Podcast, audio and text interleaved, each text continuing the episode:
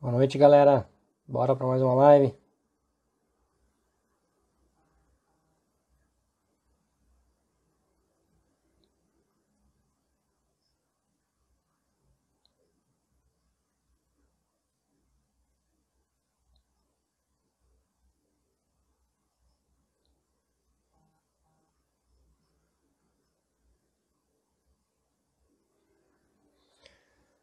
Boa noite, pessoal. Eu não sei se o Arthur vai conseguir participar hoje. Ele está com problemas no aeroporto, em Lima, é, voltando para o Brasil. Quase que eu não consigo fazer a live hoje também. Eu estava numa call até exatos alguns segundos atrás. É, desliguei a call e corri para cá. A, a nossa ideia hoje é conversar sobre. Deixa eu abrir o tema aqui só um minutinho. É, o que colocar no currículo. Né? É, a gente falou um pouco disso essa semana, é, mais precisamente ontem, né? quando eu fiz aquela referência à, à certificação e ao, ao, ao, idioma. Né? Quando você tem, por exemplo, um, um currículo em inglês, não faz sentido você ter no seu currículo que você fala inglês, é o mínimo esperado, né? Então isso é um ponto. E, e eu tenho recebido alguns currículos. Uh, agora que estou fazendo parte da gestão do time de Salesforce, eu recebo alguns currículos para poder avaliar quem vai entrar ou avaliar quem vai para uma, uma, determinada posição. E, e, olhando alguns currículos, eu, eu vejo isso, uh, alguns pontos que, que as pessoas têm falhado muito em colocar no seu currículo, né? É, para quem, eu vou, vou, tentar falar um pouco do nosso, nosso mundo, o nosso mundo hoje olhando para o mundo Brasil e o mundo olhando para fora, tá? Porque são, são duas realidades completamente diferentes. É... No Brasil é comum as pessoas colocarem foto no currículo, é comum as pessoas colocarem é, idade, é, se é casado ou não, se tem filho ou não, né? endereço. E isso lá fora não faz o menor sentido. Né? Então, então, são duas realidades completamente diferentes. Né? Então, se tem alguém que está olhando para fora e está com isso no currículo, é hora de tirar, entendeu?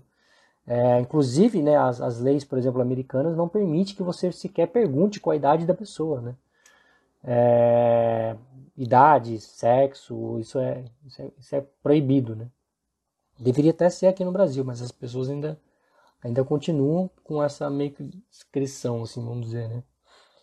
É, eu já trabalhei, como vocês sabem, já trabalhei numa empresa de recrutamento e seleção e infelizmente a gente se depara com vagas em que as pessoas só querem homens ou vagas que as pessoas só querem é, mulheres e é, é, uma triste realidade que ainda acontece, né?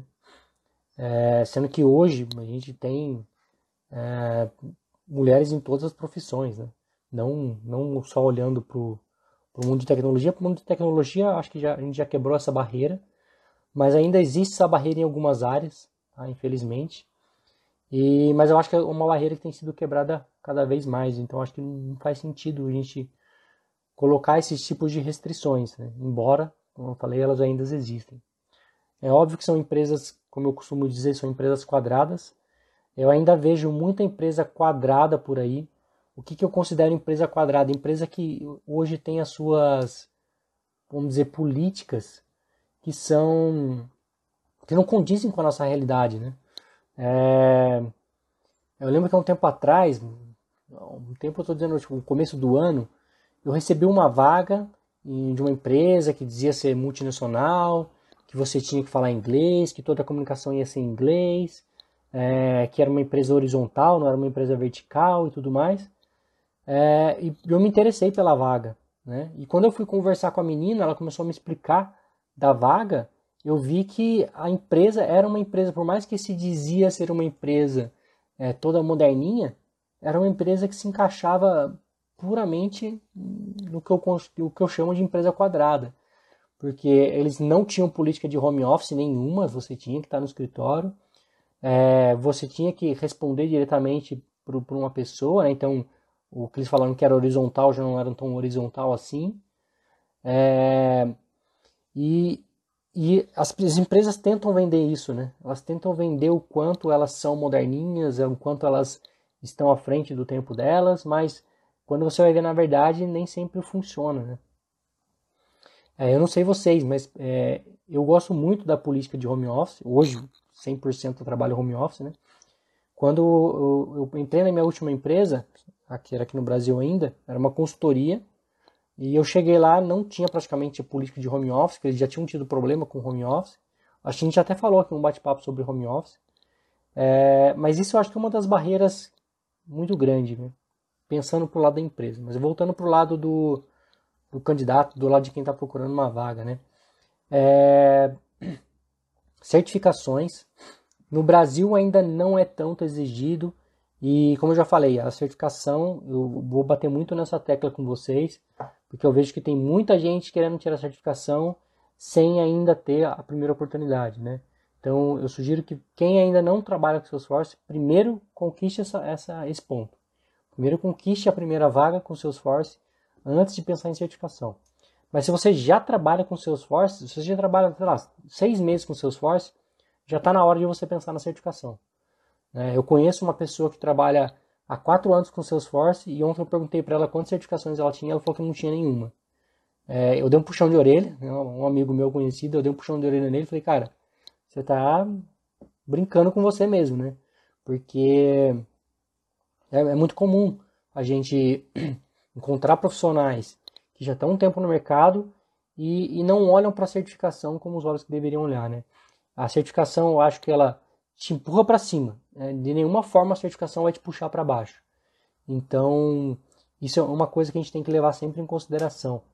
Colocar então a certificação, eu gosto de colocar a certificação sempre nos primeiros, porque isso é uma das coisas que é, para o mundo Salesforce faz diferença, né? Eu já, quando eu vinha de, eu trabalhei muito tempo com .NET, .NET não tinha tanto essa pegada, embora para algumas vagas eles exigissem, não era tanto a pegada como é no mundo Salesforce. Né? O mundo Salesforce, é, por mais que a gente tenha uma escassez de profissional, é, uma, com a certificação é uma chance muito grande de você subir na empresa, de você conseguir novos salários. Então, eu vejo que para quem já está no mercado, a certificação é um ponto importante e é um ponto importante para se colocar dentro do currículo, tá? E, e quando eu falo currículo, eu acho que é importante também você pensar o seguinte: o seu currículo e o seu LinkedIn tem que andar de mãos juntas, né? Eles, eles não podem, você não pode ter um currículo atualizado e um LinkedIn desatualizado, ou um LinkedIn atualizado e um currículo desatualizado. Se você está procurando uma oportunidade, os dois têm que estar de mãos juntas, né? Se você está procurando é, oportunidades para fora, aí você tem três, né? Porque aí você vai ter o currículo português, o currículo inglês é, e, o, e, o, LinkedIn, né? Cara, a gente já falou, respondendo a pergunta do Kaique, ele perguntou se, se eu acho que é necessário um nível de inglês intermediário para conseguir tirar uma certificação em Salesforce.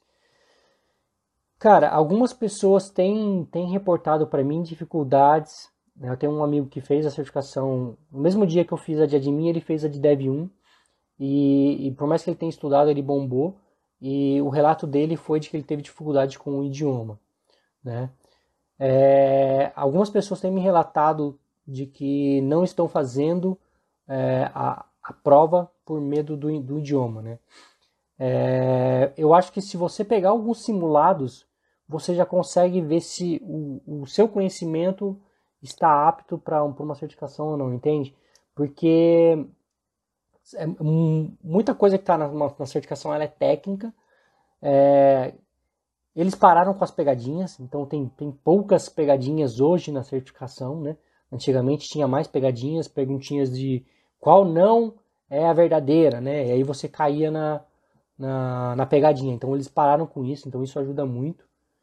É, e para quem é brasileiro, tem a vantagem de você, uma vez que você se registra, você pode abrir um caso na Salesforce e pedir mais 30 minutos. Então isso, de certa forma, te dá um, um, um tempo a mais para poder ler com calma, né? não, não passar. Eu sei que fazer uma prova longa é, é complicado. Né? A última prova beta que eu fiz, que foi de Dev 2, eu fiquei quase uma hora e meia na prova, então assim, é, é muito cansativo, extremamente cansativo. Né? No meu caso ainda era um pouco pior, porque se você pega uma certificação normal, você está falando de 60 questões. A prova de beta, a beta de Dev 2 eram 150 questões, então era muito mais leitura, muito mais cansativo, então é puxado. É, o Leonardo falou que o meu CV é exatamente igual ao meu LinkedIn. Muito bom, cara. Muito bom. Mas eu acho que a gente tem que usar também o LinkedIn como um, um poder a mais, porque o LinkedIn tem recursos que você não tem no CV, né? Por exemplo, quando você tira uma super badge, você colocar lá que você tem uma super badge. Né? Então, isso são recursos que você tem dentro do LinkedIn e que faz toda a diferença. Né? É, você ter o LinkedIn em português, o LinkedIn em inglês, para quem tem é, facilidade com o idioma, para quem está procurando alguma coisa fora do Brasil. Então, é, são pontos que tem que levar em consideração. Ter os dois perfis, né, o português e o inglês, porque não adianta você procurar vaga para fora e, e ter um currículo em português. Né? É, é, na verdade, isso aconteceu comigo recentemente. Um, um, amigo perguntou se eu tinha vaga na empresa, eu falei que sim, e pedi para ele me mandar o currículo, ele mandou o currículo dele em português. Então, assim, obviamente que eu tive que pedir para ele mandar um currículo em inglês, porque aquele currículo eu não consigo levar para frente dentro da empresa. Né? É, a menos que você esteja aplicando para uma vaga em Portugal, e que ainda assim é bem provável que eles te peçam é, que se peçam um currículo em inglês. É, teve um amigo que fez recentemente uma entrevista para uma empresa em Portugal e ele falou que no final da entrevista, por mais que estava em português muito bem, no final da entrevista a mulher começou a falar inglês com ele. Então, em Portugal também eles têm muito uso do inglês. Né? Então, acho que se você pretende ir para fora, é, o inglês tem, não pode ser mais uma barreira para você. Né? E você consegue deixar isso muito claro no LinkedIn. E como já falei, se você estiver fazendo o seu currículo de papel, não faz sentido nenhum você falar que você tem inglês, que você tem tanto tempo no IAGE, você não vai contar em nada. Né? O Guilherme falou, LinkedIn e CV são diferentes, na minha opinião. O LinkedIn é a porta de entrada para o seu perfil e CV é especializações de tudo. Cara, eu, eu discordo um pouco, porque eu acho que é assim, acho que. É, em parte, sim, você tem no seu LinkedIn. Eu acho que no LinkedIn você tem mais oportunidades, mais de colocar mais informações lá dentro. Mas é, muitas empresas hoje já recrutam só com LinkedIn.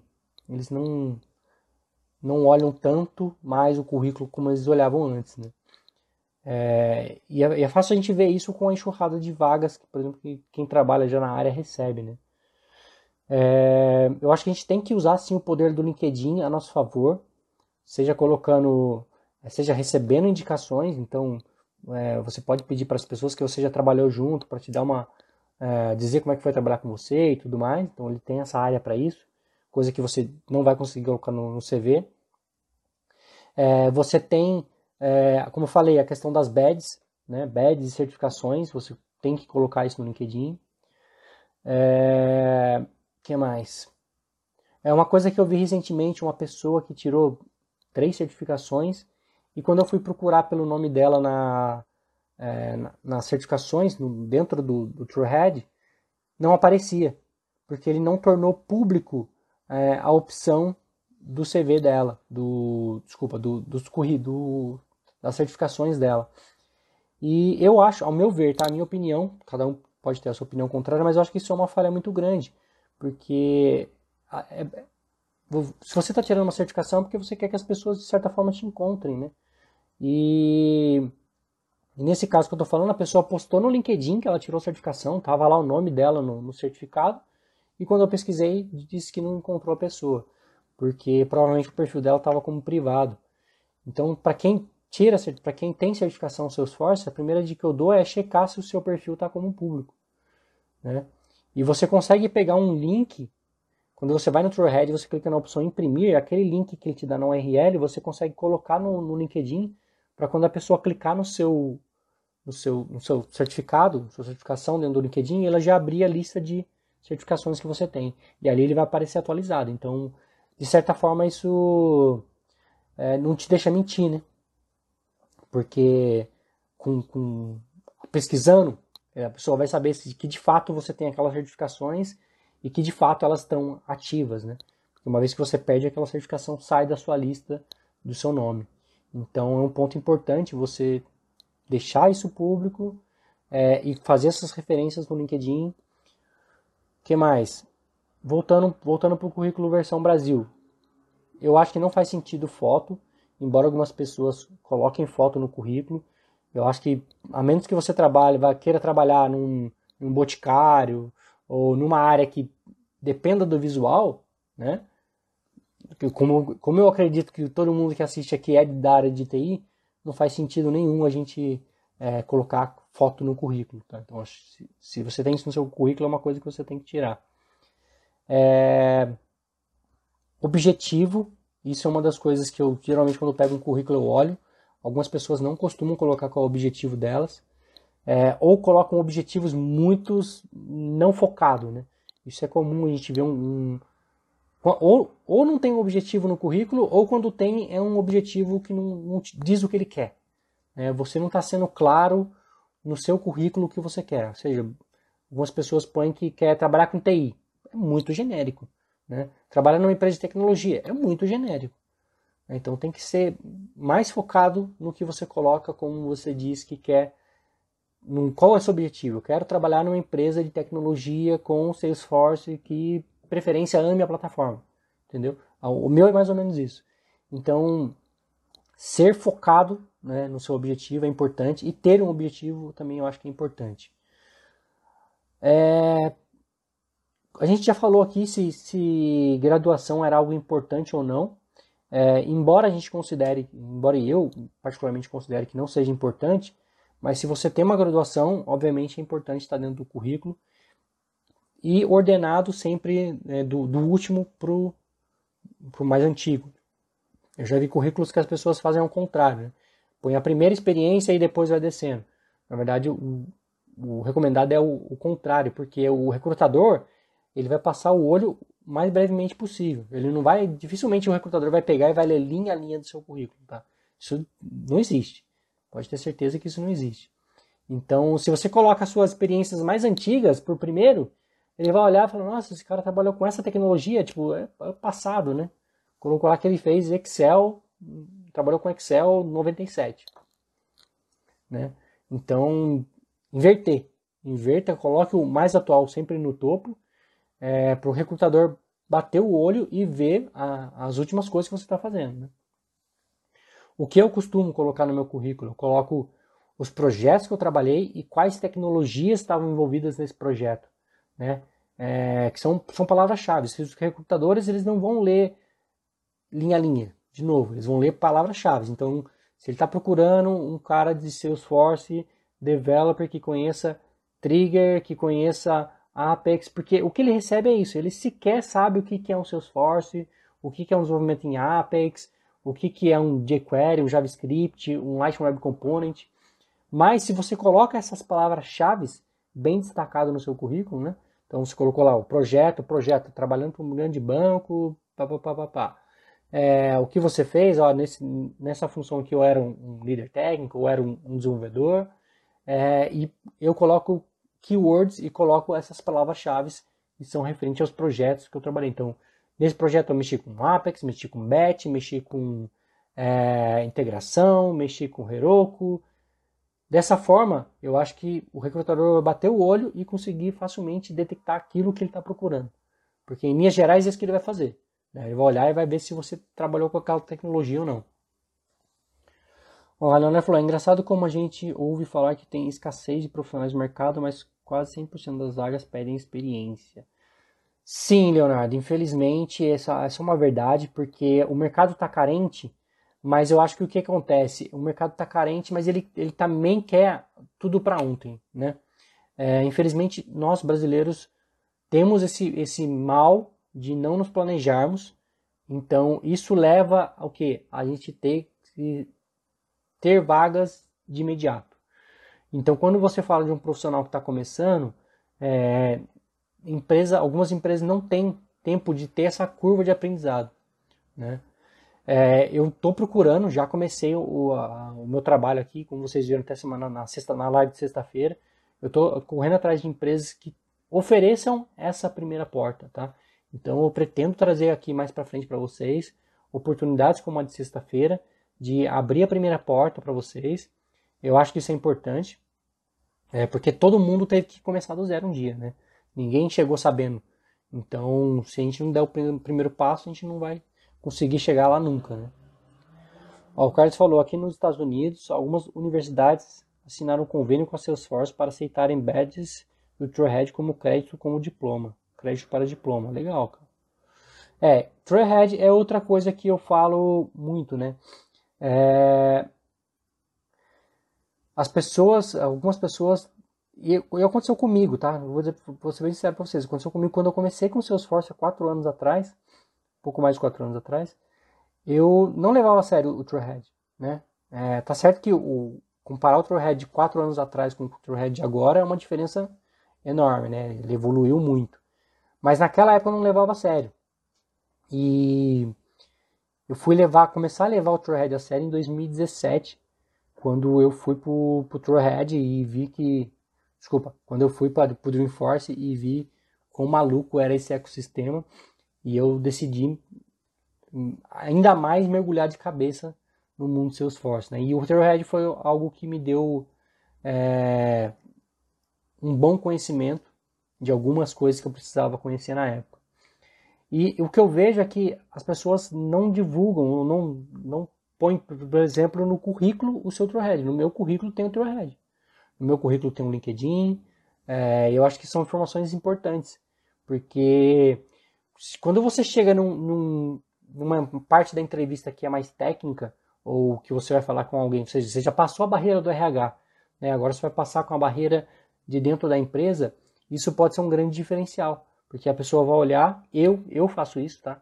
Eu procuro olhar o, o trailhead do, da pessoa quando eu estou fazendo uma, uma seleção, então já fica a dica aí para quem não faz, começar a fazer, beleza? Colocar no currículo o LinkedIn, você consegue lá gerar uma URL bonitinha, é, não gerar um, um nomes estranhos, e pegar aquela URL, transformar o seu perfil em público e colocar no seu LinkedIn, no seu é, currículo.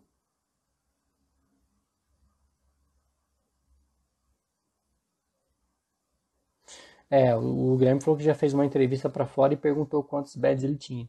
Realmente isso foi algo que eu só vi lá fora, tá? É, no Brasil nunca me perguntaram isso, mas lá fora é, já me perguntaram.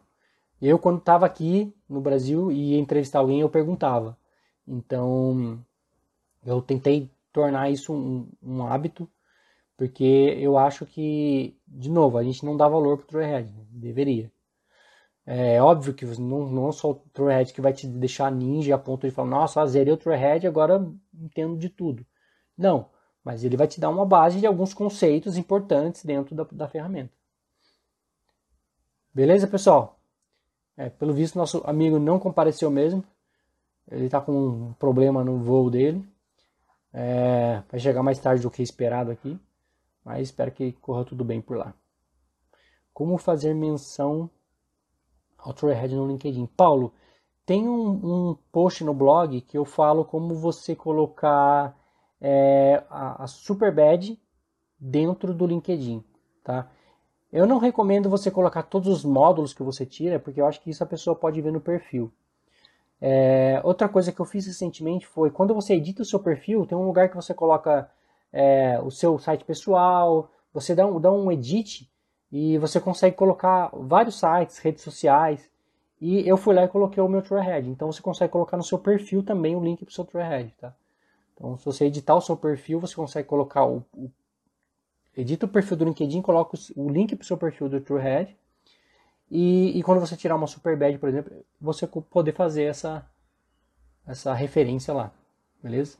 E se você não, não tá fazendo Trailhead, é, uma super badge, recomendo. Acho que é uma boa forma de mostrar que você está indo mais além, né?